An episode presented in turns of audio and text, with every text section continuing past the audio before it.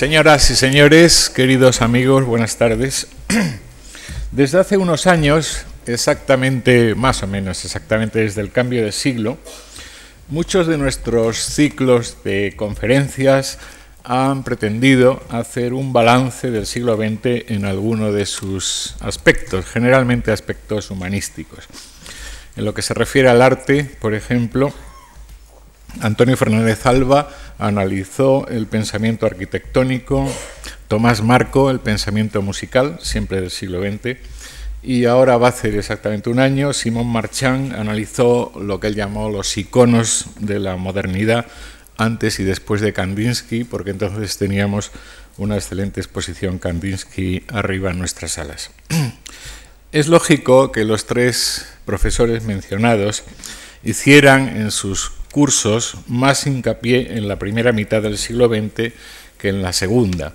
El paso del tiempo hace que la perspectiva sea mayor y también son más numerosos los uh, estudios colectivos, las monografías, por lo que todos, ellos y nosotros, transitamos con eh, mayor comodidad en la primera mitad del siglo XX que en la segunda. Pero en esta ocasión hemos preferido correr el riesgo junto con la profesora y ensayista Estrella de Diego, y eh, tratar de ver cómo anda el asunto del arte en este momento, en este momento de comienzos de siglo.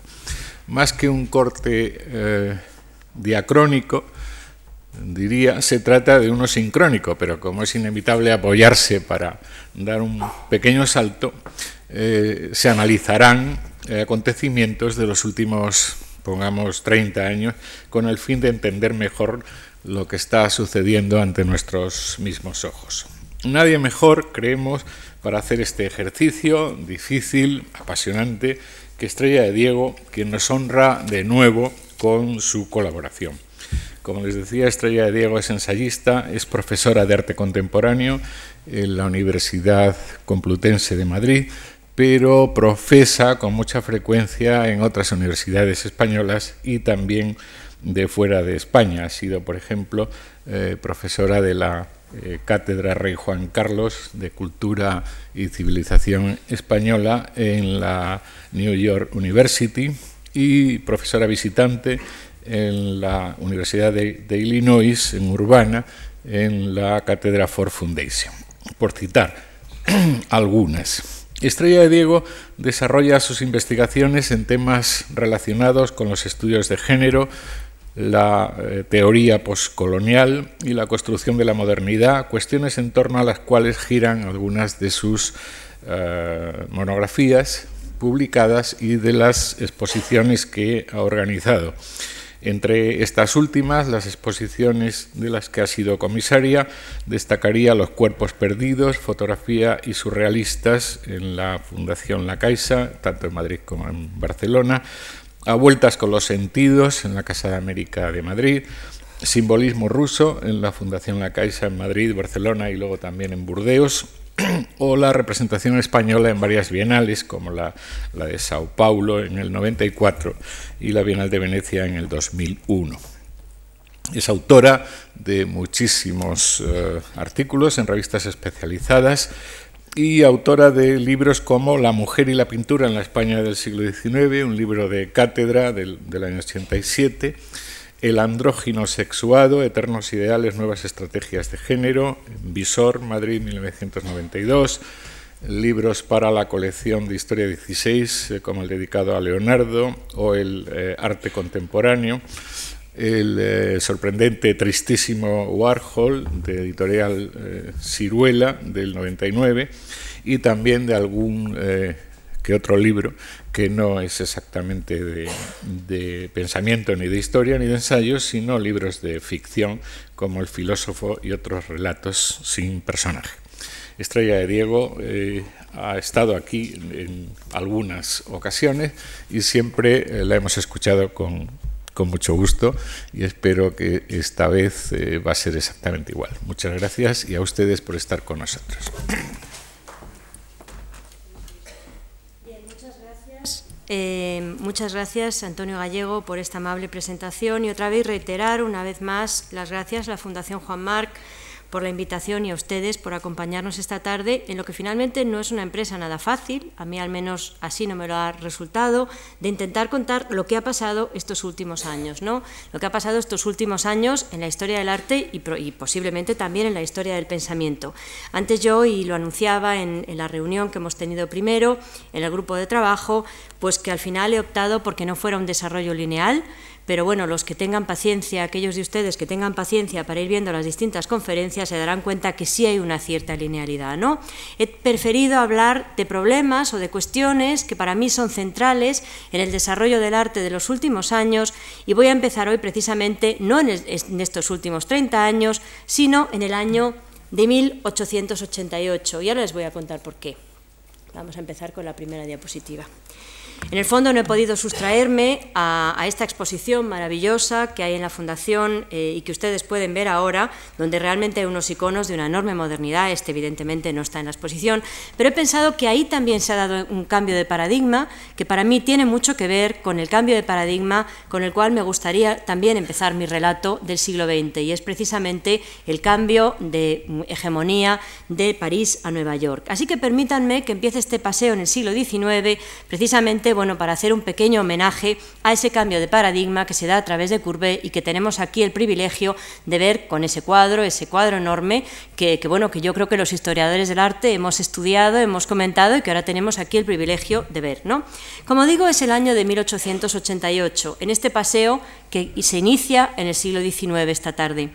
Lo exótico, lo oriental, lo lejano, como queramos llamarlo, parece estar aún de moda después de casi cuatro décadas desde su puesta en escena primera, después de que uno de los inventores de la moda, Delacroix, se regodeara, a ver, se regodeara, como digo, con las imágenes de unas mujeres que Jameas vio en realidad como las deseaba, como decidió pintarlas en su mítica pintura Las mujeres de Argel, siempre dentro de, las mismas, de, la, de la misma serie. Mujeres de Argel o contemporáneas a la moda, rodeadas por japonerías o chinerías, como las pinta en este caso el americano Riesler en 1864, siempre en esos años del siglo XIX donde está a punto de suceder algo, aunque el oriental en este año 88, en este año de 1888, es un término ya casi demasiado vago que define un poco sobre nada, diría yo, como esta obra que pinta el finlandés Galen Kallela y que titula De Masque. Lo exotizante, lo orientalizante, como cada uno queramos llamarlo, se usa incorporado a lo cotidiano como en lugar de los excesos, mostrando en este caso a esta mujer desnuda y demacrada, muy de su época, que mira desde un mundo decadente, de esas tapicerías rojizas, quizás dibujos con las propias raíces finlandesas, de Carelia, dentro de esa recuperación del, del propio país, que en muchos casos interesa al modernismo finlandés y de otros lugares de Europa. Aparecen también esos abanicos casi japonizantes que nos recuerdan a los abanicos de las mujeres de Gauguin, lirios que aparecen ahí en un jarrón y que desde luego parecen hablar de una pureza poco probable para esta escena donde no falta la guitarra abandonada, una guitarra española, de torera casi, España como exótico también en ese momento, como vemos en algunos de los dibujos de los contemporáneos, otro síntoma, como digo, del oriental y lo exótico incluso, ¿por qué no? Esa mujer de Galén que estamos todo el rato viendo, de pelo negro, desenmascarada, descubierta, como conocida, como apunta el ambivalente título, incluso pública, en tanto descubierta por la mirada de todos, mira de frente al espectador, nos está mirando a nosotros. Y con esa palidez extrema nos hace reflexionar también sobre la muerte, ¿por qué no? El lugar al que pueden eventualmente conducir los excesos, diría yo casi. La mujer está fumando, pero es demasiado moderna o casi demasiado turca, como se representan las mujeres turcas en ese momento. Construcción seguramente de lo turco, diría yo. Y parece cansada, si la vemos por un momento, muy cansada, con ese rostro casi eh, distante, casi un poco, un, poco, un poco frío a veces, ¿no? Y está desnuda, aunque yo diría casi que no, que no es desnuda lo que está, sino que es un poco desvestida. Es casi como una especie de fantasía de un harén, como Occidente ha representado las fantasías del harén durante siglos. Aunque no, Frente a todas las múltiples odaliscas que hemos ido viendo a lo largo de la historia de nuestra cultura, en este caso naturalmente la mujer de granito de Angre, hasta esa mujer de cuerpo de carne y hueso de Courbet, o las mujeres que encontramos, como digo, mirándonos en la sala de la Fundación en este momento, separadas en el fondo no por tantos años y un abismo, la de Angre y la de Courbet, todas odaliscas, cada mujer desnuda de la tradición de la historia del arte, en el fondo una odalisca en tanto fantasía e imposibilidad, Como digo, frente a estas odaliscas, la odalisca de, de, Galén que veíamos es demasiado moderna, pálida, fumando, un poco cadavérica, casi la quinta esencia de esas mujeres consumidas, enfermas, que no aspiran a provocar a sus contemporáneos, ya no, o al menos ya no aspiran a provocarles de la misma manera, o aspiran a provocarles de otro modo probablemente, ¿no? Como esta Olimpia de Manet, otro cuadro tan conocido de ese momento, que demostró efectivamente que algo raro estaba sucediendo, que un cambio de paradigma estaba teniendo lugar precisamente por la mala acogida que tendría en la presentación el año 65. Todos creyeron, o parte de la crítica creyó al menos, que era, obra, era, una obra muy mal terminada. ¿Quién nos lo iba a decir ahora? Que todos adoramos, o al menos yo creo que la mayor parte de nosotros culturalmente adoramos esa Olimpia de Manet.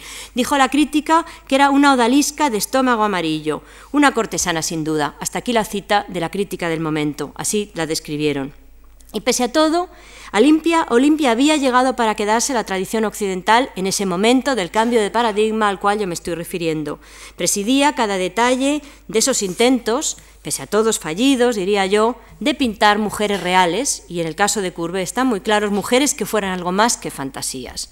Olimpia va a acompañar incluso a Gauguin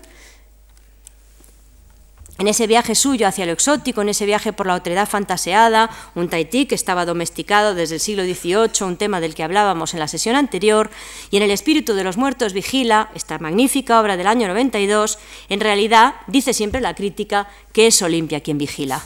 Ya ven ustedes que hay realmente muchas similitudes entre una obra y otra, ¿no? La amante tegemana, a la cual retrata Gauguin en muchísimas ocasiones, probablemente solo una excusa para hablar de París, como buena parte de la pintura de Gauguin, ¿no? La Olimpia de Manet, y regreso otra vez a esa imagen de la Olimpia de Manet, de la cual además hace una copia un año antes Gauguin, esta es la copia, 1891, es una de las obsesiones del pintor también, ¿no? Y la reproducción acaba colgada de su casa salvaje y entre comillas, la casa en Tahití, y luego uno de los lugareños, así lo cuenta él mismo, le pregunta en un momento determinado si esa que tiene colgada es su mujer. Y él dice que sí, quizás porque contar el verdadero relato el verdadero relato del cuadro, de la copia, del traslado del cuadro sería muy complejo. Y luego comenta en sus escritos con mucho asombro, yo amante de Olimpia. En el fondo, la Olimpia de Manet es quien está presidiendo la escena de Galén, anunciaba yo antes, ¿no? Esa escena, de alguna forma, eh, donde está más cansada, es una Olimpia más cansada, más desgastada, diría yo, casi que casada, más derrumbada, más cadavérica, como probablemente corresponde a los años que han transcurrido entre una Olimpia y otra.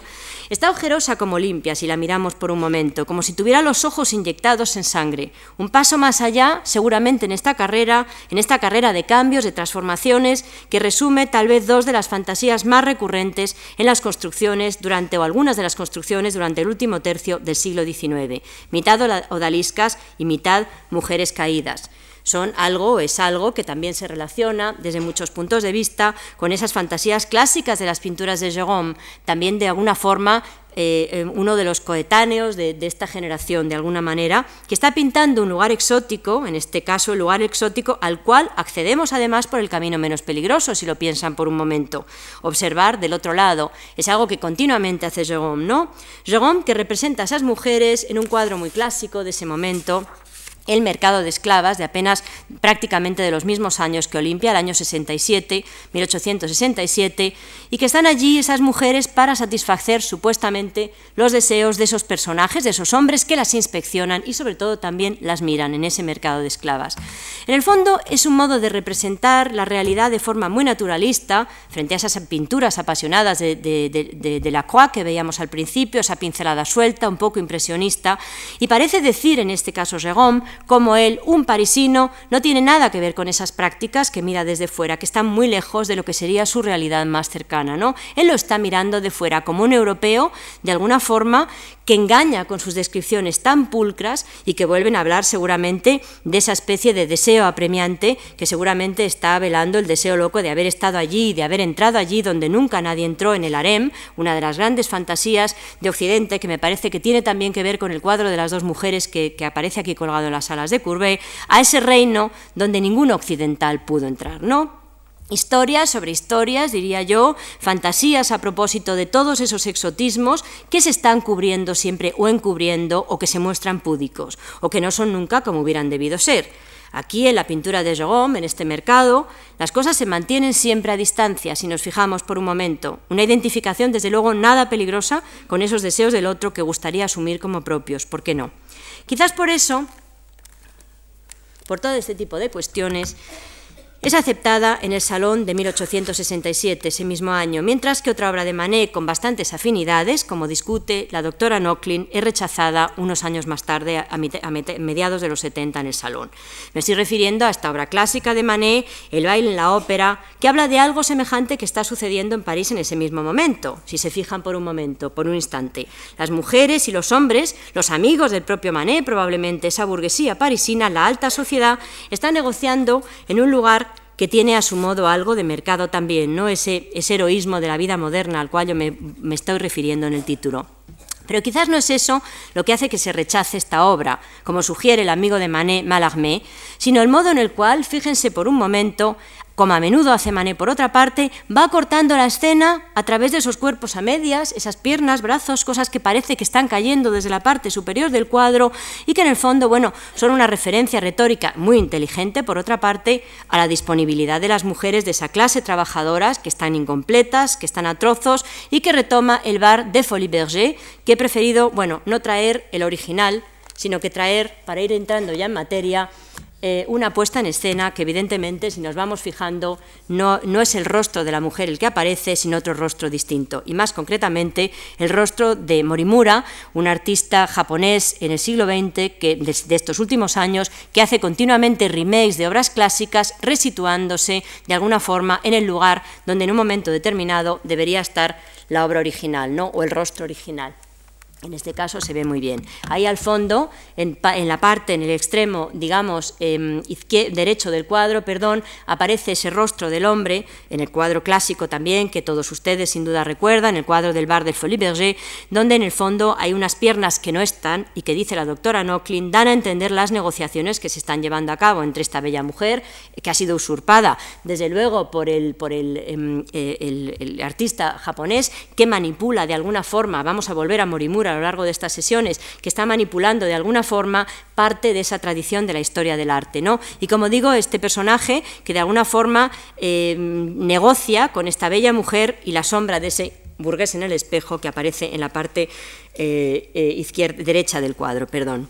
Como digo, más de un siglo después de que se hiciera o que se pintara el bar del Folie Berger, eh, precisamente en esos años 90, eh, Morimura retoma estas pinturas clásicas y se ocupa en su remake fotográfico típico de su trabajo, manipulando evidentemente las imágenes con el ordenador, el papel de ambos protagonistas. Y eso yo creo que también va a ser un punto de partida interesante para ver qué es lo que está sucediendo en estos últimos 30 años. Ya aparece aquí el primer atisbo de que podemos ser cualquier cosa y no tenemos que ser una sola cosa, sino que podemos ir ocupando varios varios papeles a la vez. Ya no tenemos que ser miradas y mirantes, como en parte de los cuadros del 19, esa propuesta de Jérôme, sino que en el fondo podemos ser todo lo que en cada momento deseemos realmente ser, al menos en el territorio de la representación, podríamos decir. ¿no?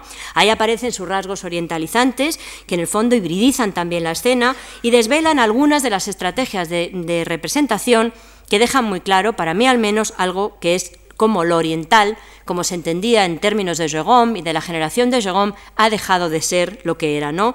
En el fondo ya iremos regresando un poco a ello. Esa pérdida, mm, con el cambio de paradigma, esa pérdida de valores estables como se iban entendiendo. Pero quizás aún es pronto para desvelar las estrategias que van a ir apareciendo a lo largo de las sesiones. ¿no? En cualquier caso, me parece por lo menos digno de tener en cuenta que este artista japonés haya vuelto la mirada hacia esas obras específicas a la hora de revisar lo que es el canon de la historia del arte. Aquí tenemos una estupenda Olimpia, eh, donde también ha ocupado la cara, ya ven ustedes que la cara del artista japonés en su remake también ha ocupado el lugar de la esclava que está llevando las flores. ¿no? Y si me apuran un poco el papel de las flores, como vamos a ir viendo, ¿no? algo que desde Occidente no sería comprensible, pero los objetos animados e inanimados, en el fondo una sociedad, o mejor dicho, una cultura que no está basada en un juego tan fuerte de dicotomías irreconciliables, bueno, es muy mucho más fácil de manejar. Como digo, Vamos a ir volviendo a Morimura, eh, que también, digamos, retoma esta Olimpia para poner un poco en entredicho la historia del arte occidental, como algo que todo el mundo dentro de la historia occidental reconocería inmediatamente como uno de los iconos más conocidos. Volveremos, como digo, a Morimura, ahora vamos a retomar un momento, por un momento la obra de Manet. Que al final ya no se sabe cuál es la Olimpia de Morimura y cuál es la obra de Manet. Al cabo del rato uno empieza ya entre Manet, Gauguin y, y el propio Morimura, las versiones, digamos, se trastocan y eso es lo interesante seguramente de este juego de versiones. Quizás sea una combinación de ambas cosas, ¿no? La escena misma y el modo de pintarla, lo que expulsa del salón, y tal vez sean también ambas cosas las que construyen la extraordinaria modernidad de esta obra, incluso desde nuestro punto de vista. Porque así a trozos disponibles, esas heroínas de la vida moderna siempre parece que están al borde de caer. Y aquí me refiero naturalmente a esas mujeres caídas, que también fueron clásicas dentro de la versión realista, por llamarlo de alguna forma, eh, dentro del, del mundo inglés. Naturalmente me estoy refiriendo a esta obra de Rossetti, Lost and Found, o sea, esas mujeres que caen y que luego evidentemente que caen, que se han ido a vivir por la ciudad, que se han independizado y que en un momento determinado el marido, el primo, el padre, el hermano, alguien de la familia la rescata. Las mujeres honestas en el siglo XIX no deben andar solas por la ciudad o acaban como la mujer de Galén con aspecto de turca y fumadora, que en el fondo no era muy bueno, muy recomendable para las mujeres que se preciaran de su honestidad. Quizás por eso resulta tan perturbadora esta imagen de Emily eh, Osborne del año 57, diez años más o menos antes de, lo que, de, estas obras de las que estamos hablando, sin nombre y sin amigos, que en el fondo habla del terrible destino de una mujer que si fuera autora de los dibujos seguramente estaría tan expuesta a esa mirada masculina del poder, del comprador, etcétera, como las mujeres de la Arène de Jogón. No va con un niño a vender unos dibujos que quizás sean sus propios dibujos, ¿no? sin nombre y sin amigos, así se llama la obra. Pese a todo, algo está cambiando en esos años, que es exactamente donde quiero yo llegar. ¿no? Algo está cambiando en esos años en la ciudad parisina, entre la ciudad parisina. Aquí tenemos a Daumier, también tenemos una fabulosa pintura de Daumier en las salas y por eso también es un pequeño homenaje, Noctámbulos, 1847 como digo, algo está cambiando entre los habitantes de esa generación romántica que termina por ser seguramente la de unos testigos de excepción de eso que se ha dado en llamar lo moderno. Ahí se gesta lo moderno, que es exactamente aquello que de alguna forma trastoca o trata de trastocar este último arte al cual nos vamos a ir, del cual nos vamos a ir ocupando. Ha nacido en el fondo en medio del final de una época heroica. Asisten a la caída del clasicismo como estilo artístico, al abandono también de los valores de la ilustración y también de los valores revolucionarios en el fondo, presienten que ese momento es excepcional, eso pasa con esa generación, presienten que hay cierta ruptura con los modos de vida anteriores, que es necesaria esa ruptura con los modos de vida anteriores, y entonces se van transformando los papeles y con ellos los héroes también. Como dijera Baudelaire en el texto mítico del Salón del 46, el heroísmo de la vida moderna, al cual yo hago referencia en el título de esta conferencia, y cito, la vida parisina es fecunda en temas poéticos y maravillosos. Lo maravilloso nos envuelve y nos anega como la atmósfera, pero no lo vemos. Hasta aquí la cita de Baudelaire en el, heroísmo de la vida moderna. Y ese heroísmo de la vida moderna, que es muy distinto de los heroísmos anteriores, tiene que ver seguramente con los habitantes de las ciudades. De ahí también ese cambio de paradigma, con cierta tangibilización de los deseos que lo invade todo, igual que Olimpia en el fondo hace los sueños realidad, demasiado realidad. De ahí la antipatía que despierta Olimpia según entre quién de la generación de Manet o al menos hasta cierto punto hace los sueños realidad. Es una especie de juego desacralizador, diría yo, que se está dando a cabo aquí a través de la figura de los realistas. El papel del héroe está vacante, de eso no cabe la menor duda. Está vacante en ese momento y cualquiera puede ocupar el papel de héroe. Yo creo que es una de las pocas veces en que tal cosa ha sucedido en la historia. Traperos, poetas, paseantes, el flaner bodeleriano, cualquiera puede ser un héroe, hasta, hasta, hasta Olimpia, ¿por qué no? Puede convertirse en un héroe. A su modo, ese flaner, ese paseante que se deja llevar sin prisas, que va andando por, sin rumbo por las calles de la metrópolis, vive el exilio en su propia ciudad. Ningún sitio concreto donde ir, se dice siempre del flaner, sin recuerdos que recordar, sin pasado, solo presente, la propia inmediatez de ir caminando por las calles. Ese sería el héroe de ese momento, ¿no? Porque el flaner no quiere ser encontrado ni descubierto y está inventando continuamente una nueva actividad que en cada paseo escapa del destino, ¿no? del trayecto previsible, diríamos, por eso también el cambio de paradigma. Desde luego el flaner es un fuera de la ley, diríamos en términos contemporáneos. Igual que estos personajes de Daumier, como los personajes de Flaubert, a los cuales que citábamos antes, hablan de gente corriente, de esa gente burguesa. Las propias obras seguramente llegan también a gentes corrientes, a través del auge de la litografía primero, de la fotografía después. Ya no hay grandes temas. Están esos pequeños temas que son los que conforman el pequeño heroísmo de la vida moderna, diría yo. Nuevas fascinaciones, como las de la noche, lo llenan todo exactamente igual que en las novelas de Edgar Allan Poe, Noctámbulos, decía antes.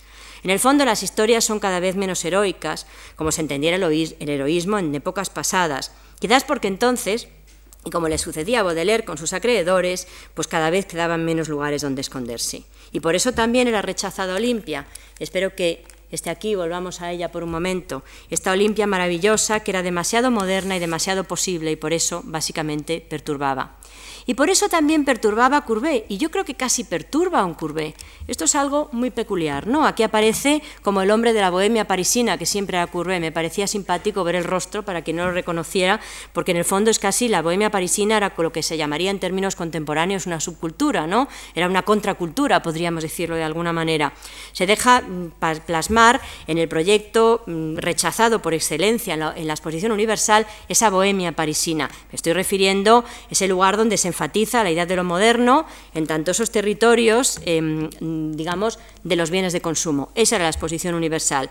Idea de los bienes de consumo a la cual se opone Courbet, por cierto, porque en el fondo, como digo, es un hombre de la contracultura. Me estoy refiriendo a esta obra de mediados de los 50, El taller del artista, que es una alegoría que resume siete años de la vida y está dividido en dos mitades, si se fijan. A un lado están los artistas y los bohemios, ahí aparece incluso la efigie de sus amigos, Baudelaire, etc. Y del otro lado están los explotados y los explotadores, podríamos decir. ¿no? La bohemia separada de lo que sería el resto de esos personajes de la ciudad que pueden ustedes ir viendo a lo largo del paseo por la muestra en la Fundación en este momento. Me parece que en este cuadro se está poniendo en entredicho esa modernidad del consumo a la cual yo antes aludía y de la cual lo intuye, lo intuye de un modo absolutamente claro cuando está diciendo que, cómo no se admite esta magnífica obra dentro de la exposición universal, ¿no? de la cual que tiene ese ojo para ver todo muy generosamente todo lo que está sucediendo con los contemporáneos, como también incluye, intuye el propio Delacroix que la mujer de Manet ya no es una Venus, ni es una alegoría, sino que es más bien algo que habla de una pintura que ha dejado de pintar Venus y que está pintando con seres, con aspiraciones de realidad. Qué complicado pintar seres con aspiraciones de realidad. La vida moderna seguramente se aleja cada vez más del pasado y su heroísmo también. La realidad de lo actual, de lo actual en ese momento, esa belleza que Baudelaire describe como maravillosa y cuyo término heredarán precisamente otros grandes apasionados de los, de, los, de los flaner, me estoy refiriendo naturalmente a los surrealistas, es muy distinto y lo va invadiendo todo. ¿no? Y está mirando hacia las intimidades que se van desvelando y que seguramente se siguen eh, uniendo de una forma muy obvia este escurvé, lo quitaré rápido porque eso que dicen que la, fotografía es mucho más eficaz que la pintura, yo cada vez que veo esta imagen proyectada pienso que no, que la pintura es suficientemente explícita y eficaz. Este es el origen del mundo, uno de los cuadros seguramente más controvertidos de Courbet, escondido durante mucho tiempo, bastante realista ciertamente, que fue eh, bueno, uno de los más notorios que encargó Khalil Bey en 1866, que simula seguramente estar descubriendo un secreto, aunque lo que hace es mostrar una intimidad. Jacques Lacan, el psicoanalista, fue durante muchísimo tiempo propietario del cuadro y llegó a sus manos de una forma muy rara después de la guerra. ¿no? Lo estuvo en, la Prévost, en su casa de campo, mucho tiempo y no se sabe cómo llegó desde la colección Hadvani de Budapest, ¿no? precisamente durante los años de la contienda. Pasó, como digo, mucho tiempo mm, ocultado, sin quedar muy claro que era de Courbet y según cuenta Rodinescu, uno de los eh, estudiosos del tema, el doctor Lacan tenía este cuadro cubierto por un artefacto que lo camuflaba, un artefacto de del, vanguardista André Masson, y a través de un sistema al cual muy pocos tenían accesos, de vez en cuando desvestía la pintura en una operación digna, desde luego, del más sofisticado de los mirones, el propio doctor Lacan, ¿no? Porque sabía que aquello siempre expuesto, bueno, lo quito ya, pasamos a lo siguiente, porque realmente causa un poco de pudor, incluso muchos años más tarde. Bueno, vamos de mal en peor, no sé qué decirles, francamente. En fin, bueno, en el fondo, la perversa maniobra de Lacan, y es ahí donde voy un momento, como digo, un refinadísimo gourmet de la mirada, por cierto, no es sino un intento de prolongar la excitación, de prolongar la expectación, ¿no? De, lo, no desvelado, de la, de la intimidad que no debe desvelarse. Un intento de prolongar, como digo, y de reproducir esa esencia del secreto que en el fondo tiene un valor de un solo uso. Cuando estamos diciendo no se lo cuentes a nadie, el secreto ya se ha agotado, ya lo hemos contado, ¿no? Contar un secreto, finalmente, un secreto se cuenta una vez, luego ya repetir un secreto es exactamente igual que repetir repetir una broma, etc. Ha perdido un poco la gracia, podríamos decir. Y entonces al final nos damos de bruces con algo inaudito, que es más que una intimidad, como digo, un secreto entendido, igual que el deseo, como aquello que no se llega nunca a decir, ni siquiera cuando parece verbalizarse. Desvelar un secreto, el máximo secreto de la realidad. El, el propio padre borracho a veces, ¿no? Este es Bueno, este es eh, Richard Billingham, 1993-95, un artista inglés que apareció en esa exposición Sensation, de la cual seguramente muchos de ustedes recuerdan que fue un gran escándalo, en el cual, bueno, pues aparece el padre eh, con un gato que está saltando, es la idea, digamos, del el tabú último, la, representación de la propia familia, del propio padre, en el fondo borracho, y esta representación de la madre, que en el fondo para mí es una decrépita y súper realista Olimpia, ¿no? La idea de que, de que sigue un poco ahí esa tradición del súper secreto, de la súper realidad, que en el fondo, como digo, pues está anunciando, están anunciando estos años del, siglo XIX que tenemos aquí abajo, ¿no? con, estas, con estas mujeres que en el fondo algo ha pasado, algo está pasando en esos años de 60 del XIX, a través de Courbet, algo ha cambiado que desde luego yo creo que está preparando el aire para ese plein air que abre las ventanas primero con los impresionistas y que apedrea los cristales después con el cubismo. ¿no? Algo ha pasado. Algo ha pasado que es ese cambio de paradigma. Y ahora yo voy a dar un salto. Después lo que pasa en el siglo XX en el fondo es seguir pensando, seguir pensando sobre ese cambio de paradigma, intentar volver de alguna forma a ciertas cuestiones que se están planteando mm, embrionariamente con el texto de Baudelaire, con, el siglo XIX, volver, como digo, a esas ideas. Doy un salto en el tiempo, un salto y me sitúo del París de, de esos años 60 del 19, un año más un siglo más tarde, perdón, eh, en el Nueva York de esos años 50 del siglo XX. Jackson Pollock, naturalmente, como ya todos habrán adivinado, que está trabajando sobre el suelo, que está vertiendo pintura sobre la superficie de la obra que está extendida sobre el suelo. Son, como antes anunciaba, los primeros años 50 del siglo XX y Hans Namuth realiza este reportaje fotográfico para que quede constancia de la enorme revolución, de ese cambio de paradigma tan revolucionario como mm, Courbet desvelando sus secretos, revolucionario evidentemente para su época, que está llevando a cabo la que entonces es la estrella por antonomasia de la llamada, mal llamada, diría yo, Escuela de Nueva York. De hecho, la Escuela de Nueva York es más bien una compleja operación de Estado, cuyos orígenes se hallan en el deseo mismo de buscar y construir una americanidad en tanto mito colectivo. Al menos eso dice Guilbault y yo creo que estoy bastante de acuerdo con él. Por este motivo, hablar del movimiento como el resultado espontáneo del encuentro de los viejos maestros europeos con los jóvenes artistas americanos a mí me produce casi tanta preocupación como estar hablando del orientalismo mm, dentro del contexto de Olimpia, etc. Creo que son construcciones, lugares comunes, consensos, etc. Aún así, los factores políticos, ese triunfo de América como única vencedora de la guerra, desde luego juegan un papel trascendental en estos encuentros, un papel de construcción del mito que se detecta también en los años 30. Yo he traído aquí una fotografía muy clásica de ese momento, Rothstein, Oklahoma, 1936, o sea, ya en los años 30, que desde luego es una imagen de la desolación de América, o sea, la idea de buscar América no era solamente esa América heroica, sino que era como Richard Billingham y el propio Courbet, la idea de buscar también aquello que ha sido negado, los secretos que han sido silenciados.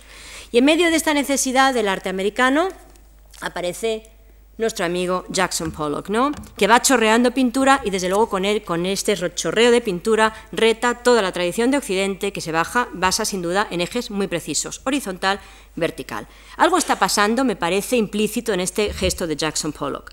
Luego, frente a los primeros trabajos chorreados, su amigo Tony Smith le dice son estupendos, ¿y qué vas a hacer ahora? ¿Vas a seguir desarrollando esta línea? Bueno, ¿y luego qué? Se pregunta Pollock, ¿no? Creo que cuando uno ha llegado a, de alguna forma a transgredir lo que son las leyes de la historia del arte, pues seguramente uno no puede tener un amigo que le pregunta, ¿y ahora qué vas a hacer? ¿no? Porque seguramente uno puede hacer una renovación a lo largo de la vida, no varias renovaciones a lo largo de la vida. Y ahí volvemos un poco al problema de la originalidad exigida del cual estábamos hablando antes. Cada vez, cada gesto tiene que ser completamente distinto. Esas son las leyes de la modernidad, ¿no? ¿Y qué se puede hacer? Después de haber tenido el coraje de pisar la propia obra, de erguirse sobre la propia obra, de ver el mundo desde arriba, como hace Jackson Pollock, y romper con todo consenso espacial como se conoce en Occidente. ¿Qué se puede esperar de un artista que construye sus pinturas en el fondo como quien está viendo las imágenes, las imágenes de un libro que está colocado horizontalmente sobre la mesa, como se han visto tradicionalmente las estampas en el siglo XIX? ¿Qué hacer, sobre todo, después de haber seguido a Picasso obsesivamente? Sin siquiera abandonarle en el fondo cuando dejaba que su inconsciente trabajara. Siempre se cuentan las ideas de sus reflexiones sobre el Guernica, de sus ideas sobre lo que, desde el punto de vista junguiano, serían los arquetipos culturales. Al situarse de pie sobre los cuadros, y sigo con las la serie de Namuth, otra serie de Jackson Pollock, al situarse eh, de pie sobre los cuadros, al andar sobre los cuadros, Pollock abandona a Picasso, se dice siempre. El americano se coloca encima del europeo y camina sobre él como quien pisotea toda la tradición de la historia del arte. Así que Pollock subvierte a Picasso, gran mito de este siglo, artista por excelencia, creador, creativo, genial, masculino, promiscuo, pasional, prolijo, excesivo, etcétera, etcétera. El epítome del artista, como lo entendería la tradición occidental. Tapa la obra, tapa su propia obra también, borra a Picasso en estos gestos, en el fondo es casi una sucesión de instantáneas como un vídeo, la idea de una sucesión de gestos, y yo me pregunto qué impulso extraño le lleva a abandonar a Picasso de un modo tan radical, si Picasso es la quinta esencia del artista, el modelo consolidado y sin fisuras, sobre todo que necesita esa construcción que llamamos la Escuela de Nueva York, un artista genio, apasionado, productivo, etcétera, ¿no?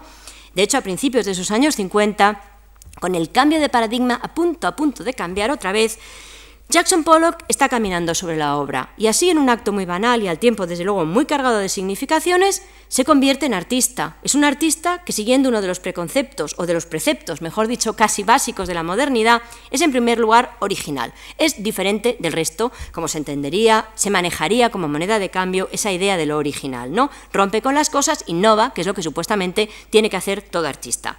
Y repite él, que está tan metido en el análisis junguiano, que hay que pintar sacando el inconsciente. Out of the unconscious, dice textualmente, no literalmente, desde el inconsciente. Nadie sabe muy bien qué quería decir específicamente Jackson Pollock, con esa frase tan ambigua que desde luego, sin embargo, ha sido colateralmente explotada como clave de lectura para muchísimas de sus obras. Si pinta desde el inconsciente, en el fondo estas obras habrán sido construidas eh, o no habrán sido construidas siguiendo un patrón compositivo específico, brotarán desde el inconsciente y serán por tanto automáticas. Y esto funcionaba muy bien para la Escuela de Nueva York, que siempre se la veía de alguna manera muy próxima a lo que sería el automatismo surrealista. Bueno, ya veremos que esto no es exactamente así, ¿no? Porque a lo mejor estas no son las preguntas adecuadas. Tal vez son cuestiones que poco importan para la misma esencia de Pollock como artista de artistas en la tradición americana. Deberíamos a lo mejor quizás preguntarnos más bien qué exigía su momento a Jackson Pollock, ¿no? ¿Qué le exigían sus contemporáneos y sobre todo hasta qué punto logró complacerlos? ¿Y por qué fue tan fundamental ese gesto de Jackson Pollock? Se sitúa sobre el suelo, pura pincelada y pura pasión también, porque pintar a brochazos, en fin, hay que, hay que, hay que ponerle pasión a la cosa, ¿no? Como parecen contar las fotos de Namuth. Y Pollock comenta con frecuencia que Picasso eso no lo había hecho, cosa que yo pienso que Picasso sí había mirado desde arriba. Los collages de Picasso, lamento por Pollock que había desde, mirado ya desde arriba ese cambio de perspectiva, ¿no? Picasso lo hizo todo. Eso también es un problema con el cual los artistas tuvieron que enfrentarse, ¿no? Y lo que no hizo Picasso lo hizo Duchamp, o sea que volvemos a, la conversación que teníamos antes. Debe enfrentarse al espacio desde otro ángulo, digo, desde arriba. Y eso no lo había hecho Picasso, él pensaba. Así que los resultados deberían de ser, por fuerza, eh, absolutamente diferentes. ¿Y luego qué? ¿Y luego qué? ¿Qué hacer? ¿Repetir el gesto para que no, hasta que no queden fuerzas para mantenerse erguidos encima de los cuadros? ¿No ese es el drama de la modernidad clásica, encontrar un gesto radical y verse luego obligados a repetirlo para siempre? Porque la modernidad clásica exige a cada artista, y yo diría que hasta cada obra, ser idéntico a sí mismo, que es tanto como decir diferente del resto. Exige en suma originalidad y unicidad, o lo que es lo mismo, radicalidad. Esos podrían ser los términos del contrato. Ciertamente la construcción de Pollock es bastante radical. Desde luego, no solo rompe el marco, sino que lo hace absolutamente imposible, ese marco de la ventana albertiana tradicional, podríamos decir, ¿no? Enfatiza lo horizontal en sus obras, como se ha dicho tantas veces, aunque luego en el fondo, colgadas de la pared, siguen funcionando de un modo asombroso, como un milagro. Es como si mientras está pintando, finalmente no solo hubiera Zarea la autoridad, sino que realmente él tuviera la visión completa de qué va a pasar cuando esas obras horizontales estén colgadas en la pared con ese cambio de alguna forma del horizontal a lo vertical. El artista, mientras va pintando en esta serie de Namuth, va calculando qué aspecto va a tener la obra colocada verticalmente y debe imaginar la perspectiva que no está, al menos cómo se reconoce esa perspectiva.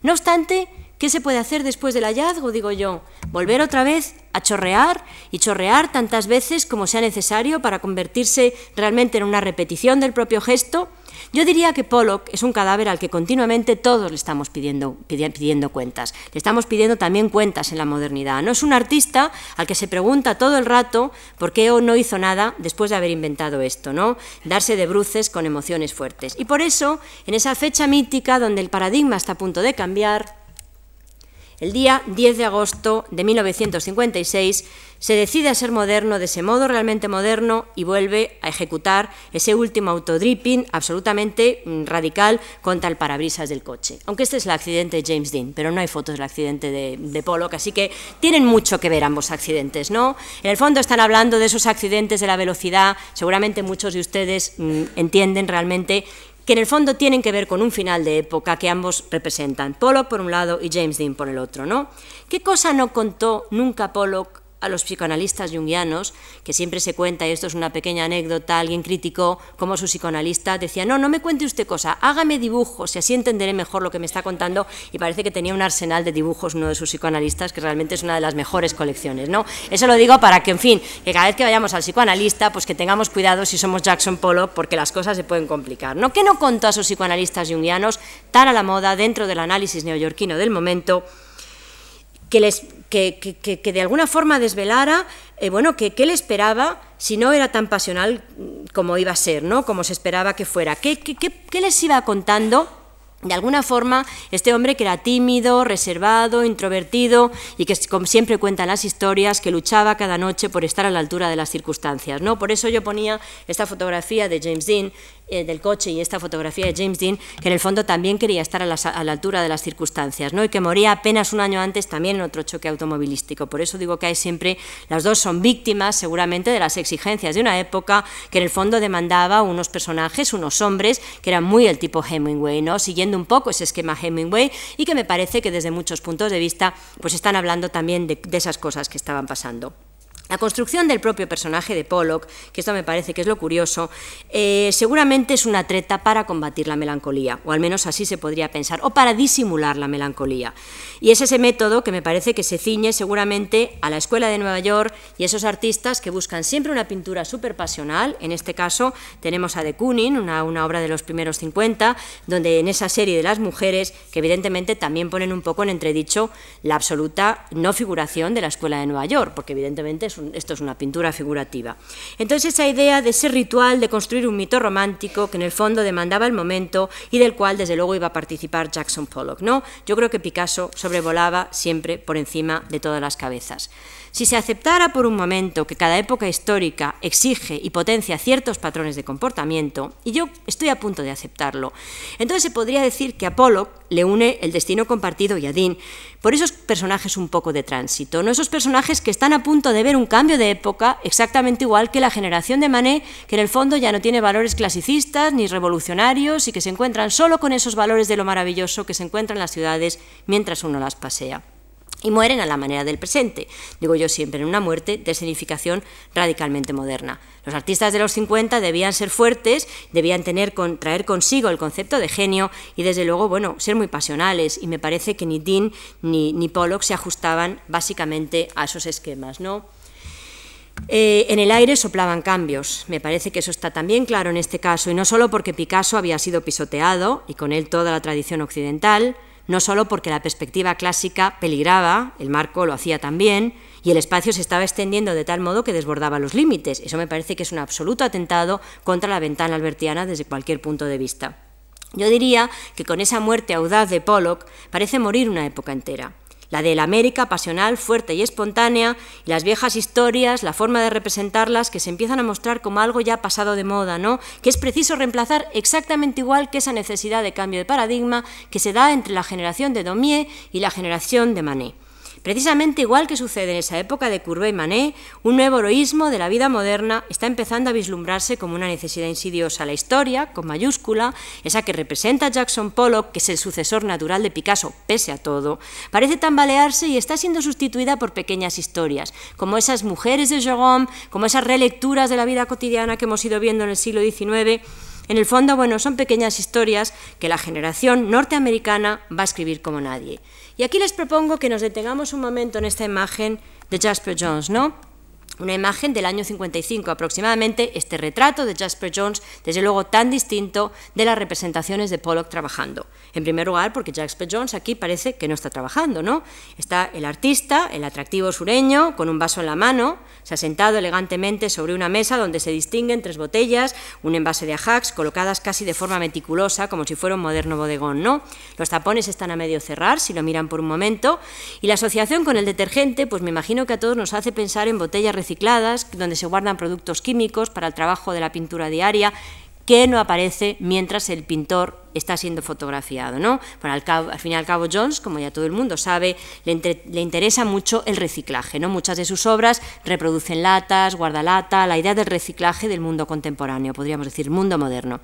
Sea como fuere, el vaso que sostiene en la mano a mí me parece que complica muchísimo las lecturas, porque si es una botella realmente llena de Man's Rum, la que aparece ahí, y no de Hacks, a la cual, o de la cual se acaba de servir una copa. Y si las referencias a su trabajo como pintor no, no, están en absoluto presentes ni siquiera en las botellas de aguarrás. A lo mejor es un descanso en, en, la tarea del pintor. ¿no? Me parece que esta es una de, entre muchas, de las elegantes fotografías que muestran a un Jones siempre bajo control, donde el proceso de pintar se ha obviado por completo frente a la idea de Pollock, a pesar de que ambos dos trabajaban a la encáustica. Bueno, hay unas fotos, yo aquí he sido un poco tramposa, hay unas fotos de Jones trabajando, pero realmente también hay mucha distancia. O sea, no es un artista que sufra ni tenga un proceso creativo, sino que simplemente está trabajando. En este caso no hay ni pinceles, ni paletas, ni cubos, ni manchas. Parece casi un decoro del siglo XIX presentarse limpio ante el cliente. De hecho, ahí vemos, por ejemplo, Detrás vemos la obra de las Dianas, que es una obra que, cada, una es la obra del máximo secreto, y sigo con la idea del secreto, al abrir cada una de las trampillas había partes de anatomía masculina, ahí hay un cambio de paradigma. Frente a todas esas anatomías femeninas que vamos viendo en la parte, inmediata, en la parte eh, a la que yo me he estado refiriendo, hay una serie de anatomías despiezadas masculinas que hacían que la obra tuviera desde luego mm, aserciones ligadas a un mundo gay y por eso el MoMA no quiso comprar la obra, que siguen en posesión de Leo Castelli, de la Galería Neoyorquina y que ahora es una de las obras más importantes, desde luego, de Jasper Jones. ¿no? La idea de eh, una instantánea que de partida estaba pensada a lo mejor para ser pública. Yo hablaba ese decoro que seguramente exige la clientela. Desde luego, Jasper Jones, sea como fuere, se está oponiendo a la estrategia de Jackson Pollock, mostrarse impúdico encima de la tela mientras trabaja. Y en un momento determinado, el propio Pollock está hablando de algo que también me gustaría resaltar por un momento. Naturalmente es una foto de Edward Curtis de una reserva Crow de 1909, ¿no? de un nativo americano en 1909. Dice, dice Jackson Pollock, mi pintura no sale del caballete. No suelo estirar el lienzo antes de ponerme a pintar, prefiero colocar el lienzo sin estirar sobre la pared dura o sobre el suelo. Necesito sentir la resistencia de la superficie dura. Sobre el suelo estoy más cómodo, me siento más cerca, más como una parte de mi propia vida, porque puedo dar vueltas, trabajar desde los cuatro lados y literalmente estar sobre la pintura. Se parece al método de los pintores sobre la arena del oeste, explicaba en 1948 Jackson Pollock, y no puede uno evitar hacer una especie de relación con esta imagen, desde luego, que encontramos de los nativos americanos. ¿no? Desde luego sería una aserción revolucionaria, la prueba última del abandono de Picasso y de ese cambio de paradigma. Mi pintura no sale de caballete, no, no, no, no, no necesita del caballete, no sale del caballete. Y precisamente en ese año 48, en una revista muy conocida, donde Clement Greenberg, que es el gran teórico, del expresionismo abstracto americano, de repente eh, escribía o, escribió una aserción en la cual hablaba de la crisis de la pintura del caballete, preludiando este tremendo cambio de paradigma al cual nos estamos aproximando, espero que peligrosamente. ¿no?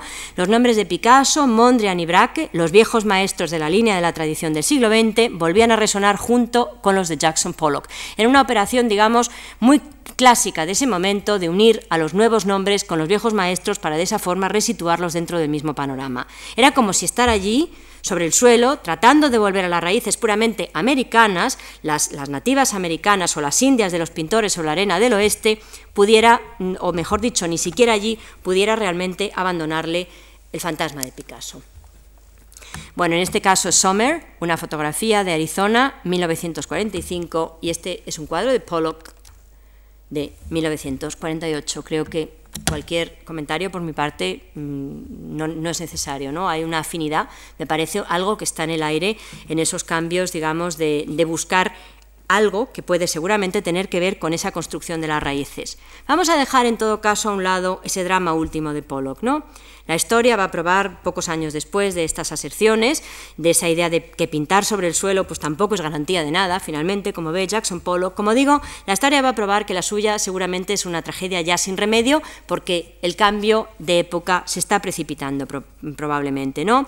Lo atestigua, entre otras cosas, el uso posterior de sus fotos pintando, ¿no? Que en el fondo, seguramente esas fotos de Pollock pintando son probablemente creo, tan, tan, tan desvestidas como las fotos de Galén, ¿no? como esa mujer desvestida para que nosotros la observemos, que está ahí a merced de nuestra mirada. Creo que algo muy parecido sucede con estas fotos de Jackson Pollock, donde se manufactura la propia emoción del artista creando, diría yo, ¿no? En el fondo, es la moda del artista apasionado que se muestra, yo diría, casi pornográfico mientras trabaja. No es un artista romántico que casi corresponde al siglo XIX, pese a todo, en su puesta en escena o en la puesta en escena que Namuth recoge de Jackson Pollock trabajando. Jones veíamos que se esconde, ¿no? que es el artista que corresponde a esos años 60 en los cuales el inconsciente es solo hacia adentro y camuflado, no hacia afuera. La imagen épica de Pollock, de este pintor pintando, es poco o un poco, poco a poco sustituida por esa puesta en escena de Jones, ¿no? Otro heroísmo de la vida moderna, a su manera. A la historia con mayúscula la van sustituyendo los relatos. Ahí, a partir de ahí, de ese presupuesto, se va a ir organizando el mundo. En todo caso, la historia es eh, que se ha ido, que ha ido escribiendo Occidente, tiene mucho de ficción, como comentábamos antes, ¿no? O como explica el poeta mm, cubano José Lezama Lima, bastante de imposibilidad. Partiendo de una propuesta de Ernst Curtius, en el ensayo Mito y Cansancio Clásico, antes ha salido también el tema latinoamericano, que va a ser recurrente en estas sesiones, el poeta Lezama Lima acaba por, por escribir un alegato en favor de la ficción. Dice, con el tiempo resultará imposible emplear cualquier técnica que no sea la de la ficción, comenta Lezama Lima. Dice el escritor textualmente, una técnica de la ficción tendrá que ser imprescindible cuando la técnica histórica no pueda establecer el dominio de sus precisiones, una obligación casi de volver a vivir lo que ya no se puede precisar. Hasta aquí la cita del poeta cubano José Lezama Lima, más o menos de mitad del siglo XX, años 50. Pero ¿cuándo puede la técnica histórica establecer el dominio de sus precisiones? Me pregunto yo, viendo precisamente estos casos distintos de Jackson Pollock, Jasper Jones, etc. ¿Cuándo puede establecerlo sobre todo sin certeza y sin lugar a dudas y para siempre? ¿no? Indiscutiblemente, el planteamiento de Lezama Lima es de una actualidad apabullante y me gustará un poco que sea, digamos, otro punto de conexión para muchas de las cuestiones que vamos a ir discutiendo. Todos los discursos, incluso aquellos que se presentan y se representan como los grandes relatos, aquello que realmente no puede ser discutido desde ningún punto de vista, me parece que son ficciones que en el fondo el destino ha acabado por implantar como verdades absolutas, igual que esas imágenes de Jackson Pollock que han desvestido la actividad creadora y la han dejado ahí para ser contemplada por nosotros. Al final, la historia está ahí para volver a ser narrada tantas veces como sea necesario, como decía Lezama Lima. Una obligación casi de volver a vivir lo que ya no se puede precisar, dice textualmente el poeta, lo que debe ser en pocas palabras recordados, o lo que no se recuerda o no se recuerda al menos con nitidez. ¿Por qué una historia va a ser más verdadera, pregunto yo, que otra, y un recuerdo más auténtico que otro recuerdo? Y aquí nos damos de bruces con parte de esos problemas que plantea toda la construcción del siglo XX específicamente, ¿no? Yo creo que en principio todos los recuerdos son bastante imprecisos, todas las historias son susceptibles de matización, las versiones culturales, no todos recordamos lo mismo ni de la misma manera. Hasta aquellas vividas y de las cuales hemos sido testigos, y creo que todos lo hemos experimentado alguna vez, tienen que revivirse, que volver a vivirse para que el argumento case y se organice con cierta trama lógica. ¿no? Hannah Arendt reflexiona precisamente que los recuerdos fuera de una trama son imposibles de recordar. Los recuerdos los recordamos dentro de una trama específica, intelectual o, o como queramos llamarla. Entonces, ¿qué seguridad podemos tener sobre las verdades absolutas? Las verdades absolutas en cada caso. Y es otra vez de Zama Lima quien reenvía esas traducciones, a las traducciones culturales, en el fondo, que tienen que ver con toda esa sucesión, digamos, de, relecturas a través del otro, la idea de, Pollock releyéndose a través de Picasso, Picasso releyéndose a través de Pollock, etc. Es otra vez Lezama Lima quien está reenviando a ese concepto de traducciones culturales, que también va a ser, que es un poco el juego de que de repente la madre, la madre mm, un poco descuidada en su aspecto de Richard Billingham, tiene mucho que ver con la Olimpia, hasta qué punto podemos salir de nuestras representaciones, podemos mirar fuera de las representaciones impuestas. Como digo, es Lezama Lima quien reenvía esas traducciones en un ensayo maravilloso que se llama El romanticismo y el hecho americano. En él va enumerando lo que se podrían llamar las aportaciones de Latinoamérica al discurso occidental, y su posición yo creo que tiene cierta coherencia o correspondencia, mejor dicho, aunque sea muy de forma muy matizada, al discurso de un brasileño, también poeta, que en los años 70, 1970, en los años 70 del 20, también se replantean muchas de estas cosas desde precisamente la periferia versus el centro, o sea, desde Brasil. Para Haroldo de Campos, la traducción es un modo y una necesidad de reescritura, una forma de asesinato de la certeza y los discursos cerrados, una apuesta por alimentarse en el texto del que se parte. ¿no? Él habla de una reimaginación y habla de la desmemoria parricida, matar al texto del cual se parte. ¿no? Ese nuevo texto se puede seguramente argumentar, pues devuelve una imagen transformada del mundo que exige mirar con unos ojos diferentes, desde un espacio próximo al umbral, ni completamente dentro ni completamente fuera. Marcel Duchamp, retrato de Vie, perdón, Morimura, releyendo a Marcel Duchamp en su retrato de Gosse la vie, ¿no? la, máscara sobre la máscara y así infinitamente. Como digo, la desmemoria parricida en todos estos juegos. ¿no? Además, una, una Gosse la que exactamente igual que sucedía en el Folie Berger, tiene más manos y más sombreros de los que debería de tener, ¿no? casi en un juego muy magritiano en el cual uno se quita una mano y aparece otra mano y aparece seguramente otra subjetividad que corresponde a esa mano, que ese es el juego que se plantea. ¿no? Como digo, en esos espacios que se parecen al umbral, ni completamente fuera, ni completamente dentro, ¿no? Morimura, 1996. La traducción, que además es un discurso independiente del texto de origen, que es lo que plantea Roldo de Campos, creo que aquí está muy claro que hay una dependencia y una independencia, y que pone sobre el tapete ese descrédito de la originalidad, del cual yo hablaba antes, y la no supremacía del texto de origen como texto de autoridad, ¿no? un concepto que yo creo que va a resultar imprescindible a la hora de analizar esas manifestaciones artísticas también de los últimos años, como nos prueba en este caso la relectura de Goselaví de Morimura, de Duchamp, de, fotografiado por Man Ray, que además es muy curioso esta obra, me detengo un momento, discúlpenme, a ver, porque en el fondo es, es eh, eh, como se dice, Marcel Duchamp disfrazado de Rose Lavie, pero al mismo tiempo fotografiado por Man Ray, que es casi su alter ego. En el fondo no se sabe si el autorretrato es de Man, de Man Ray, que está fotografiando a Duchamp disfrazado de Rose Lavie. Es un juego de autorretratos que me parece que tiene mucho que ver con el de Morimura, porque al final no se sabe bueno, Tarsila do Amaral está empeñada en salir a todavía, ya a escena, porque al final no se sabe quién es quién y de quién es el retrato, ¿no? ¿A qué llamar auténtico? Que yo creo que es el problema esencial eh, que vamos a ir planteándonos en estas sesiones. ¿A qué llamar auténtico? Y más aún, ¿cómo determinar esos orígenes si antes yo decía que la memoria es el territorio seguramente más inestable y que hay que recordar dentro de una trama y en el momento en que uno recuerda dentro de una trama quizás está tergiversando lo que pasó, ¿no? Es muy curioso notar que tanto Lezama Lima como el poeta brasileño Haroldo de Campos apelan a una metáfora digestiva a la hora de revisitar la aportación americana a la construcción de la historia con mayúscula. El discurso del segundo, de, de Haroldo de Campos, propone en el fondo tragarse los textos originales y digerirlos, que es lo que en el fondo la historia de Occidente ha hecho continuamente, ¿no? Y tiene sus raíces también en la tradición brasileña. Y ahora sí, ya puede venir Tarsila de Amaral la gran artista brasileña 1929, Antropofagia, un texto, una imagen, mejor dicho, que estaba acompañando a un texto de los años 20 y más concretamente el manifiesto antropófago de Osvaldo Andrade que apareció en la revista eh, Antropofagia de 1928, en el cual dice Tupi or not tupi, that is the question. Solo me interesa lo que no es mío, ley del hombre, ley del antropófago. Así empieza este, este texto, que es un típico texto de la vanguardia de los años 20, en el cual lo que se propone pues, es devorar, no digerir, devorar, lo que continuamente ha hecho Occidente con los discursos otros, y lo que de alguna forma ironiza Morimura con esta especie de rizar el rizo partiendo de un retrato que en el fondo a su vez es una puesta en escena. La metáfora de Lezama Lima es mucho menos conocida que la de Tupi o no Tupi y seguramente menos abiertamente política que la brasileña de final de los años 20, menos consciente de la colonización como ese proceso de imposición más que de intercambio y se expresa de un modo distinto aunque elocuentísimo. Permítanme que se la lea un momento. Dice, pero a la perfección del banquete, que lleva a la asimilación de la cultura, Le correspondería al americano el primor inapelable, el rotundo punto final de la hoja del tabaco.